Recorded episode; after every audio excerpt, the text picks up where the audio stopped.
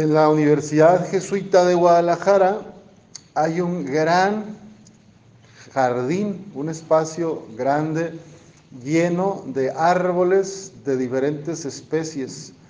Muchos como ya de 80 años, 90, unos árboles grandes que dan mucha sombra y mucha frescura. En el 48, 50, 1950 más o menos llegaron a ese lugar que era todavía un, un terreno seco, agostadero, así pelón, como medio desierto. Y dicen que un padre jesuita, que se llama, ya murió, ¿verdad? Pero Javier Schaeffler fue el que tuvo la idea de plantar estos árboles. Una vez que empezaban los primeros edificios de la, de la, de la universidad, dije, vamos a poner árboles para que crezcan y para que... Bueno, hoy, ¿verdad? Ya estamos hablando de casi 75 años después, este lugar, esa Universidad de Guadalajara, es un bosque urbano que es considerado como el pulmón más importante de la ciudad de Guadalajara. Más de 200 variedades de aves, especies de aves, anidan ahí, viven en esos árboles. Y también hay ardillas y otras, otra fauna que llegó y que ahí viven. Entonces, a mí me gusta mucho este ejemplo para entender la fe. La fe es que el Señor, el Padre Schaeffler, ya no vio, el Padre Schaeffler, esto. Pero él tuvo la visión de sembrarlo, de ponerlos. No lo hizo él con un equipo de trabajadores, ¿verdad? Pero él, él dijo, vamos a hacer un bosque. Y fíjense, las lecturas del día de hoy nos hablan precisamente de la fe y nos ponen al, el ejemplo de, de, de Abraham, ¿verdad? obediente al llamado de Dios y sin saber a dónde iba, partió hacia la tierra que habría de recibir como herencia. Y sabemos que luego también Moisés partió, la fe de Moisés, y ya no le tocó, ¿verdad?, ver la tierra prometida. Igual, por su fe, Sara, aún siendo estéril y a pesar de su avanzada edad, pudo concebir un hijo. Pues el padre Schaefer ya no vio el bosque, pero nosotros disfrutamos, y todos los que hemos pasado por esa universidad, el ITESO, disfrutamos de esa frescura. Si en la ciudad la temperatura está a 35 grados, en el ITESO está a 33, 2 o 3 grados menos, está más fresco. Si está a 28 en la ciudad, ahí está a 25, 26, está más fresco. Es un microclima.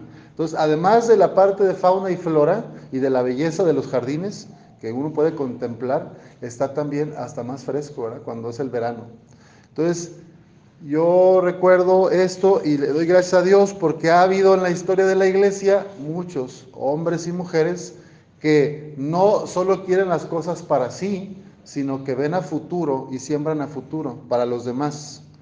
Uno de ellos es Santo Tomás de Aquino, el que hoy estamos celebrando, Santo Tomás Dominico, pues muchos seminarios de, y de la formación de los sacerdotes de varios siglos, básicamente se debe a sus enseñanzas, a su doctrina, a su teología. Santo Tomás de Aquino junto con San Agustín de Hipona son los que más han influido en la formación teológica, sacerdotal, y de ahí vienen los catecismos. La catequesis que damos pues viene de la, de la reflexión, de la oración y del acercamiento de estos grandes santos, Agustín, San Agustín y Santo Tomás. Y luego han venido otros, ¿verdad? Pero ellos son como grandes lumbreras de, Santo Tomás decían, le decían el buey mudo, le decían el buey mudo. Era uno, estaba muy grandote, corpulento, acá como don Guillermo, a lo mejor más gordito todavía, más gordito, así. Y, luego le echaban carrilla, ¿verdad? A su seminario le decían, ay, este que era muy callado, por eso decían el buey mudo, porque casi no hablaba. Y un maestro suyo, que ahorita olvidé su nombre, este, un, día, un, día les dijo a los compañeros, pues este un día va a mugir y se va a escuchar su mugido en el mundo entero. O sea, el maestro vio que tenía esa capacidad de corazón intelectual. Y pues sí, no hablaba, pero todo lo que escribía, escribió más de 42 tomos, así, volúmenes, o sea, de obra teológica. O sea, que no acabaría de leer yo en mi vida, yo creo. Entonces, y eso, pues, debido a la contemplación, al espacio de oración y de silencio de estar contemplando las, la Biblia, las escrituras, estos textos.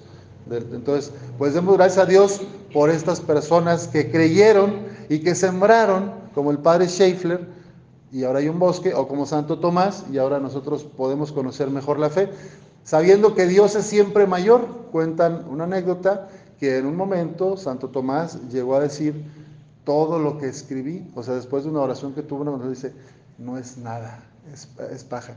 y dice, lo voy a quemar, lo quería quemar. Como dice eso, eso no es Dios. Dios es siempre mayor que nuestras reflexiones o nuestras ideas. Dios es siempre mayor, es más grande.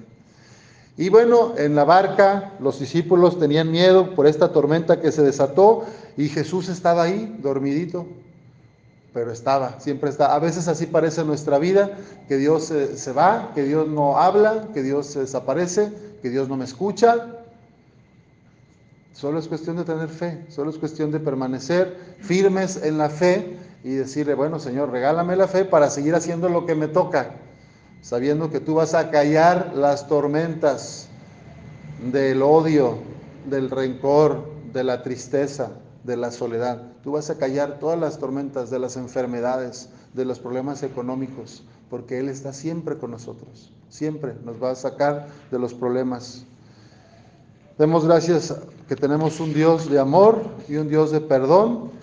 Las tres virtudes teologales, fe, esperanza y caridad, van como una de la mano con la otra, pero dice, dice San Pablo, la más importante de las tres, ¿cuál es? El amor, la caridad, la caridad, ¿verdad? Bueno, pidamos la fe, la esperanza y la caridad. Eh, ¿Dónde se nota que alguien es cristiano?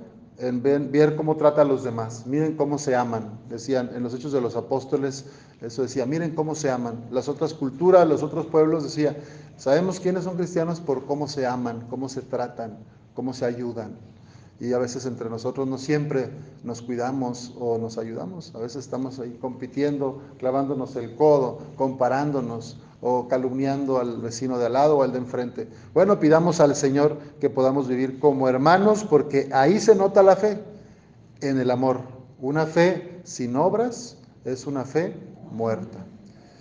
Que la Virgen Santísima, Madre y modelo de nuestra fe, nos ayude a superar las tempestades y a sentir a Cristo, a no dejarnos vencer por el miedo en medio de la oscuridad. Que así sea.